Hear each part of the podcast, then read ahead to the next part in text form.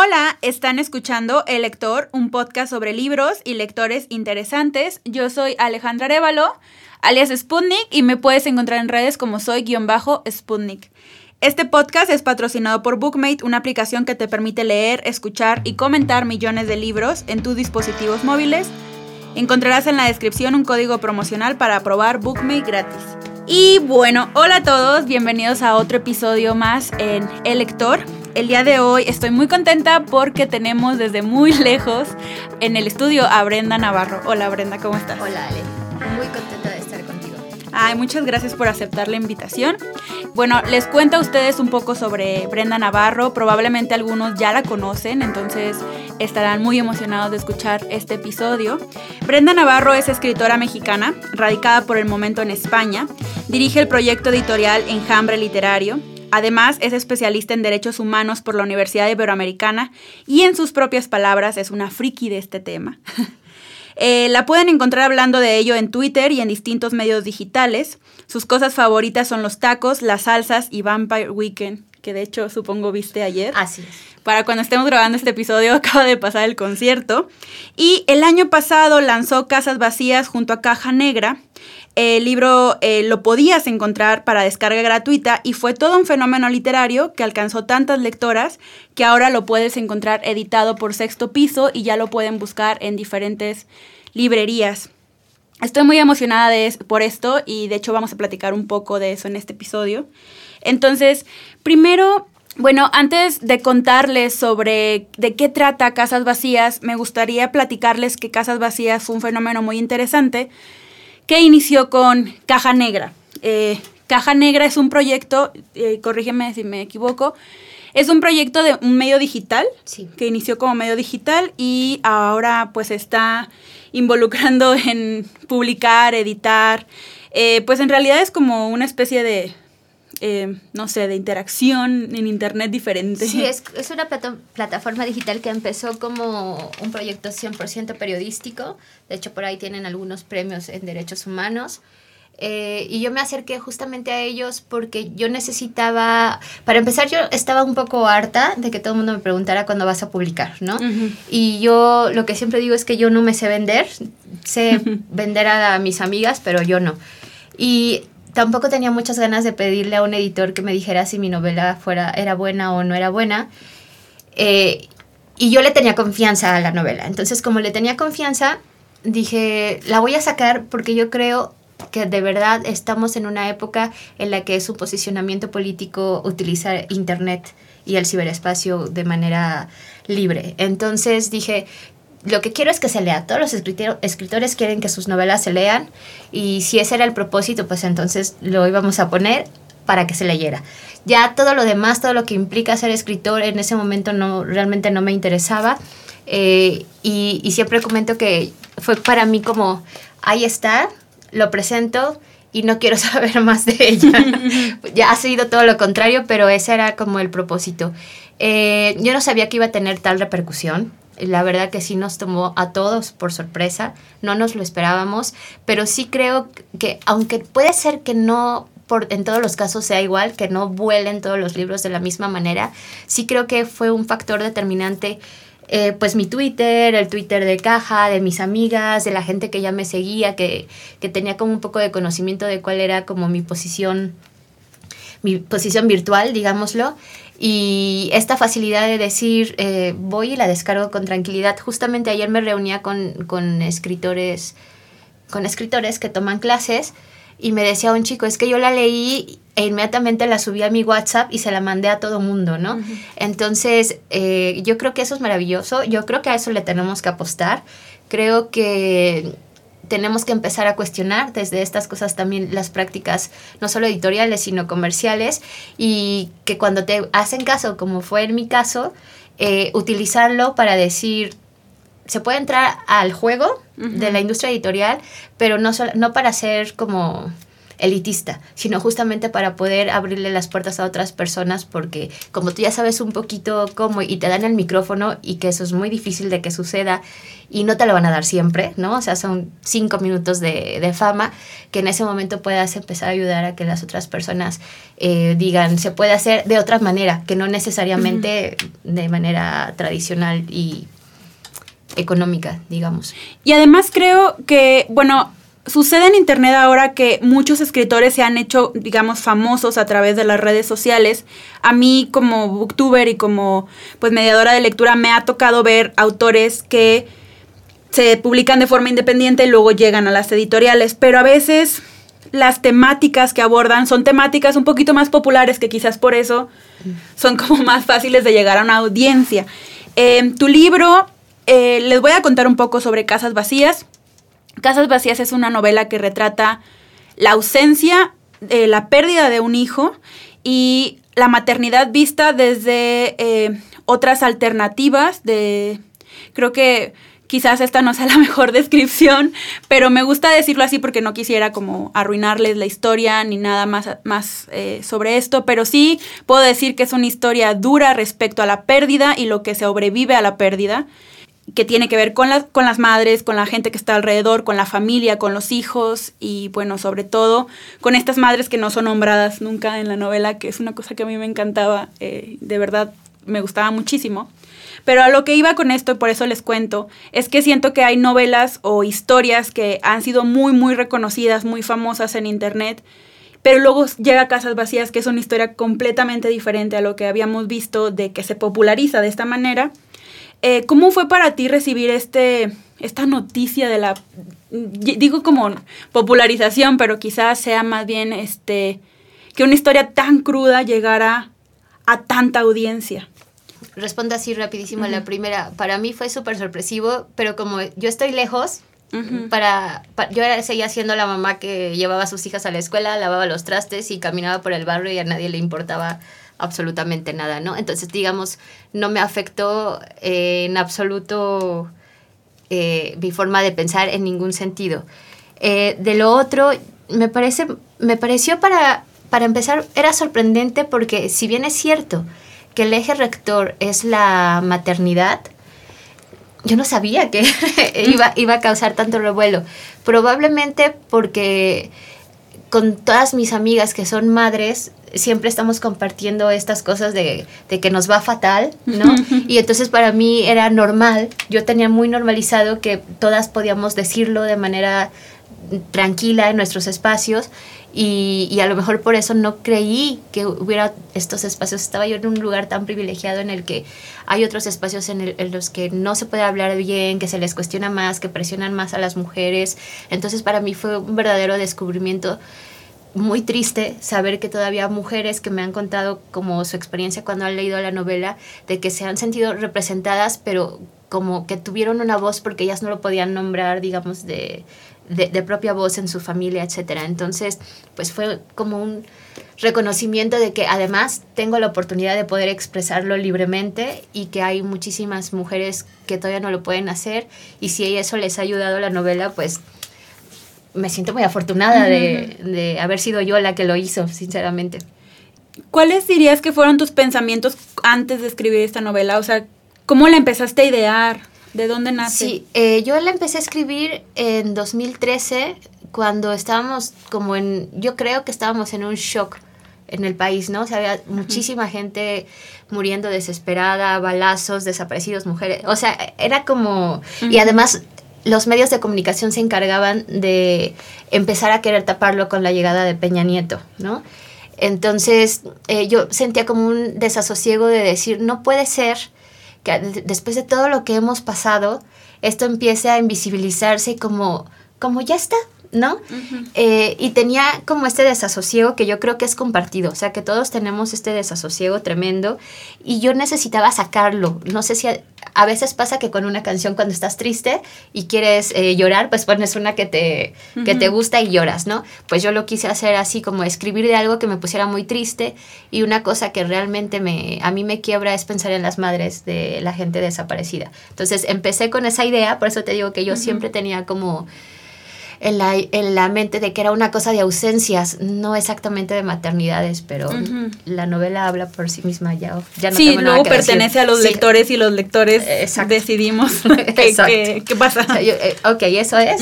Ustedes dialoguen con, con ¿Y el texto. ¿Cuáles libros dirías que te inspiraron como para darle trayectoria a esto? Eh, sí, como te decía, fuera del aire, me, me da un poco de tristeza no tener así súper fresco mujeres yo creo, creo que hay dos, así súper fundamentales y que me marcaron desde muy pequeña. Uno es Los hijos de Sánchez. Y yo creo que, o sea, si ustedes se acercan a los hijos de Sánchez y leen los testimonios de Marta y de Consuelo, van a encontrar muchísimo parecido con la segunda voz de Casas Vacías. Y el, el segundo, yo creo que es La insoportable levedad del ser de Milán Kundera con la primera voz que, en donde ella se cuestiona muchas cosas del cuerpo, en, en, La insoportable levedad del ser, a mí me impactó mucho la relación de Teresa con su madre. Entonces yo realmente creo que de ahí partió la primera voz y la segunda voz de los hijos de Sánchez. Y luego también creo que sería Agota Christoph. Ah. Cuando, o sea, cuando yo leí su, su novela y un párrafo en este que siempre ando poniendo en todos lados de que un señor anda diciendo que la guerra y no sé qué, y una mujer le dice, ustedes ponen todo esto y nosotros somos las que terminamos cuidándolos. Ustedes que saben de guerra, yo creo que eso también fue lo que me partió mucho poniéndolo en el contexto mexicano. Y de hecho hay una cita, no sé si en la nueva edición todavía la, la, la, venga, de, de... La, la edición es 99% igual. Eh, si quieres, ahora te cuento exactamente cuál es lo. No, pero si quieres. Ah, no, nada más iba a decir que viene. Es que no sé si se pronuncia. Isla Simborska. Sí, Simborska, ¿no? Ah, sí, Simborska. eh, que de hecho, yo ya había leído a Simborska, pero no me había encontrado con ese poema. Eh, y ahora me lo volví a topar porque me regalaron una edición bellísima. Eh, y, y me impactó más, ¿sabes? Porque siento que, que quizás esta lectura en conjunto que se hace, o sea, que, mucha gente cree que la lectura es algo muy individual, pero luego la haces en comunidad y tiene otro tipo de impacto. Entonces ahora leo, leo a la Simborska, aquí a mi amiga, que ya viene igualada yo. Em, pero la siento tan cercana y, cada, y justo cuando ella habla de, la guerra y de los hijos que son de todos, em, me impacta muchísimo, ¿no? Porque como que nunca somos muy conscientes de cómo un libro te lleva a otro libro y cómo los libros luego te explican otros libros. Exacto.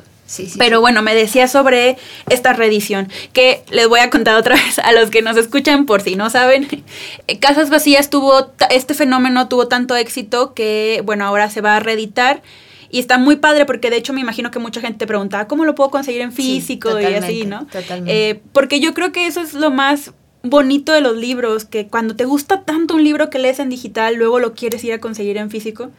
Entonces, bueno, yo me incluyo y muchos lectores, me imagino, que ahora lo queríamos tener en físico y no lo conseguíamos en físico y ahora ya lo van a poder conseguir en físico en así es. Concepto eh, piso. Ahí, ahí, me gustaría decir también, como respecto a la primera pregunta de por qué habíamos apostado a ponerlo de manera digital, eh, yo estoy como siempre cuestionándome lo que significan los derechos de autor, eh, que son muy distintos a los derechos de autoras. y, y he leído mucho sobre el tema y sé perfectamente que el hecho de que se socialice genera mercado. Entonces, o sea, cuando las editoriales vienen a decirte que no a la piratería es se están echando un balazo en el pie tremendamente, pero bueno, allá ellos, ¿no? Eh, bueno, esa es como la acotación. Y luego con esta nueva edición, es una nueva edición porque es totalmente impresa. Cuando iba yo a presentar con Caja Negra, porque yo venía a México, la edición digital, todos me dijeron, todos los que te queremos vamos a ir, pero la queremos impresa. Entonces hicimos una muy pequeñísima edición de colección de libros impresos que ni siquiera yo tengo un, ejemplar. Eh, y, y, luego ya pasó lo que pasó, ¿no? Que todo el mundo me lo empezó a pedir. Y eso fue lo que me hizo aceptar. Yo dudé mucho, ¿eh? De verdad, porque además era como, ay, mi postura política y mi, y mi pareja siempre me decía, a ver, quieres ser escritora profesional, pórtate como escritora profesional y sigue manteniendo tus posturas políticas en tu vida, no en tu trabajo, ¿no? Eh, que también eso es cuestionable, pero digamos que ahí fue cuando dije, pues sí, vale la pena. Y también vuelvo a esto de la representatividad, quiénes somos las que estamos eh, adelante, quiénes estamos todavía en el underground, y no pasa dos veces, así que por eso. Es 99% igual, Mm, por supuesto que la, el cuidado es distinto. Eh, y solamente ha cambiado una frase que no les voy a decir, eh, que quien la haya leído ya seguramente la leerá inmediatamente, una frase entre el diálogo de la abuela materna con el niño cuando es bebé. Es lo único que ha cambiado. Ok. Y ya. Ah, y, y la, la, parte en, en, catalán de Nagore, estuve platicando, el corrector de estilo era catalán y me ayudó a darle un significado. O sea, digamos, era correcto como estaba escrito, pero ya con él ahí conversándolo me dijo, yo creo que suena mucho mejor así porque se entiende mejor y eso también lo cambiamos. Qué bueno que mencionas todo esto de los derechos de autora, eh, porque justo yo me he preguntado muchísimo como lectora cuál es mi papel, como qué es lo que debo hacer, como lectora y como mediadora de lectura, ¿no? O sea, a mí me interesa que más gente conozcan los libros, que, que más personas lean eh, mujeres. Eh, y justo una vez pregunté como si la gente que leía libros en digital luego los iba y los conseguía en impreso y muchos me decían que sí que en realidad eh, a veces les gustaba tanto un libro que iban y lo buscaban para comprarlo. Entonces ahora ya lo podemos conseguir en físico quienes lo queremos. Oye, y bueno, hace rato decías que pues tú estabas lejos cuando mandas esta novela acá. ¿Cuál fue lo, qué fue lo más difícil de tú estar allá en España y, y lo que estaba sucediendo acá en México? Mm, pues lo, más difícil, y no es, o sea, es muy difícil, pero es una cosa muy personal, era no poder estar, por ejemplo, con, ustedes con libros por tipos, porque Lili me invitaba y cosas así. O sea, como empecé además a recibir tanto amor y también ahí valdría la pena cuestionarse por qué a los escritores les encanta tanto ser escritores, ¿no? Porque claro, te viene toda una ola de amor cuando en realidad lo que has hecho es solo tu trabajo, ¿no? Eh, es como como que de verdad tú deberías estar muy agradecida y muy agradecido, ¿no? De, que la gente te lea y te aprecie por tu trabajo.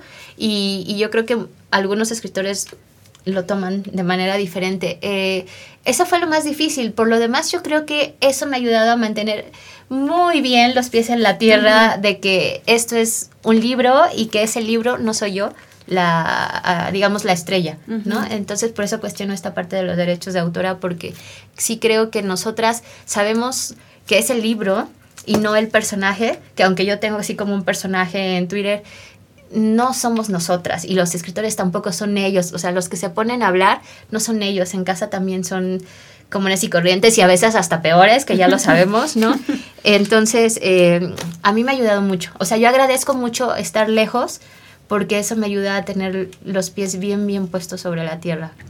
Y ahora que estás de qué lado, ¿crees que el panorama literario en España es diferente al panorama? totalmente, totalmente. ¿Cuáles son las diferencias que notas más? Pues mira, en México se lee muchísimo más, ¿no? Eh, y eso es lo que yo siempre he dicho, a lo mejor no lo he socializado de la mejor manera, porque igual necesitaría como muchas mentes que se, se unieran a, a mí.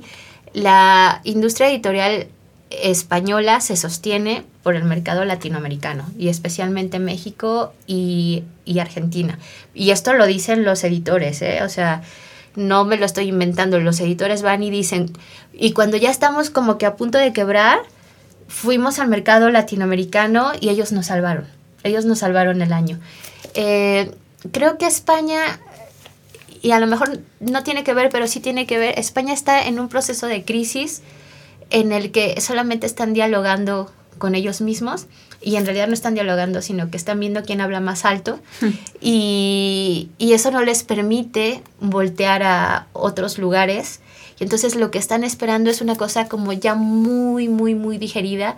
Las últimas, las últimas lecturas tal vez no tanto, pero yo pienso en años anteriores en los que el boom era toda la violencia del narcotráfico y todo esto. Claro, porque esto es muy fácil de digerir, eh, empata tranquilamente con el estereotipo de lo que creen que es ser latinoamericano eh, y no los, o sea, yo creo que no los hace cuestionar cosas.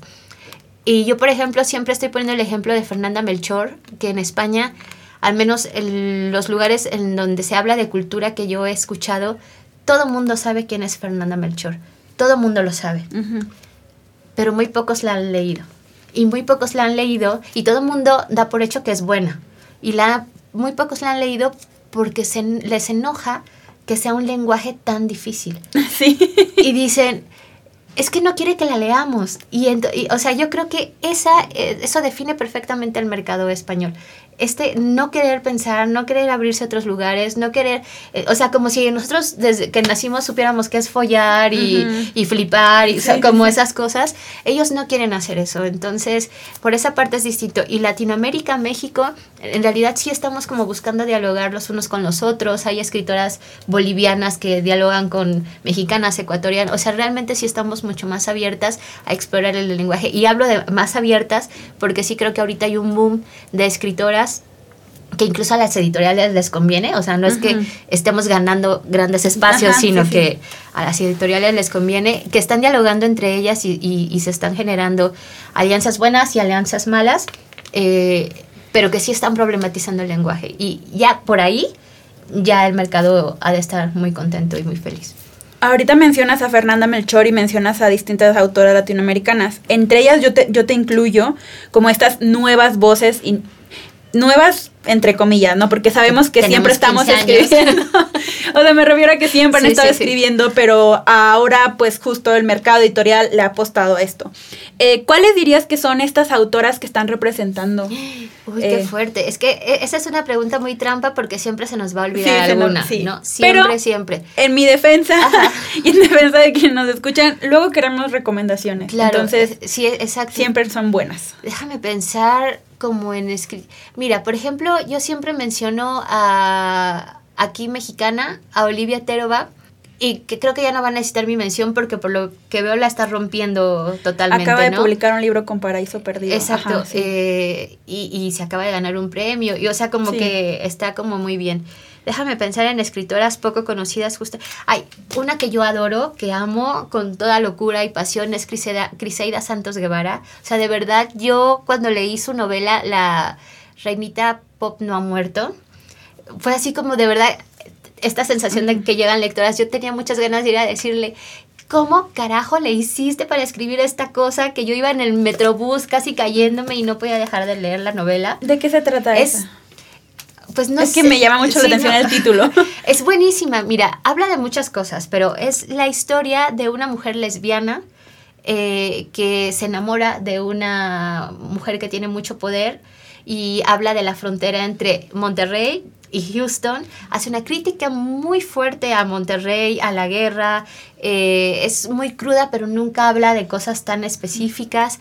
Y, y te la pasas riéndote, porque además tiene una voz eh, narrativa tan fuerte y tan sólida en la risa y en la música, tiene muchísimas referencias a música, de, o sea, es como que estás leyendo a una mujer de Monterrey, o sea, así tal cual, y que además es lesbiana y que además es cachonda y que además eh, se está riendo todo el tiempo de ella misma, es una verdadera maravilla. Eh, la tienen que leer en, en, los, en los clubs de lectura, sí. Muy bien. Yo, yo solo, justo para anotar que este, este libro de Olivia Terova, se llama ella, eh, se llama Un lugar seguro, creo que ya está eh, disponible en, en, diferentes plataformas. Y yo apuntaría además a la lista. Eh, justo yo acabo de leer a Liliana creo que se llama Doc. Ay, soy, soy, es que te digo que yo soy. Sí, sí, soy malísima también. Yo también. Pero justo es un libro que se llama Un Mundo Muerto. Así lo pueden buscar. Quizás me estoy equivocando con el apellido porque hay otra autora que se, se apellida Bodoc y, las, y me confundo. Pero justo ahorita que dijiste autoras bolivianas me acordé de ella porque ella habla de Bolivia, ¿no?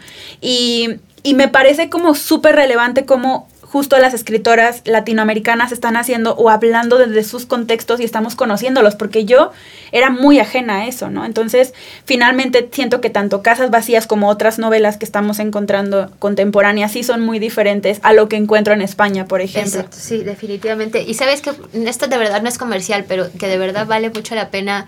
Wendy Treviño y su plaque de Brazilian eh, no es una raza, es una cosa que yo de verdad creí que de boca en boca podría haberse socializado porque es un libro que cuestiona muchísimo el racismo mexicano y, vale mucho la pena.